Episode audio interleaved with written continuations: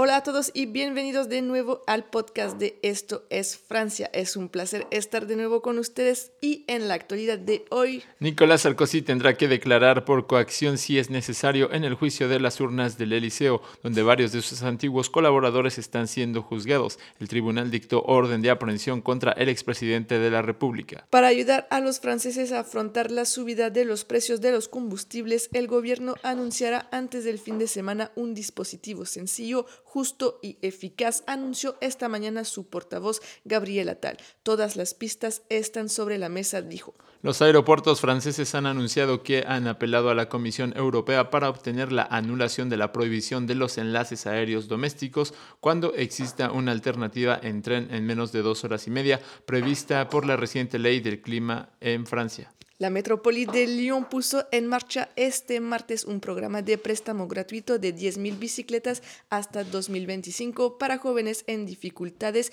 y una iniciativa presentada como inédita en Europa. Muchas gracias a todos por escucharnos. Les deseamos un excelente día y nos vemos mañana aquí en Esto es Francia, el podcast.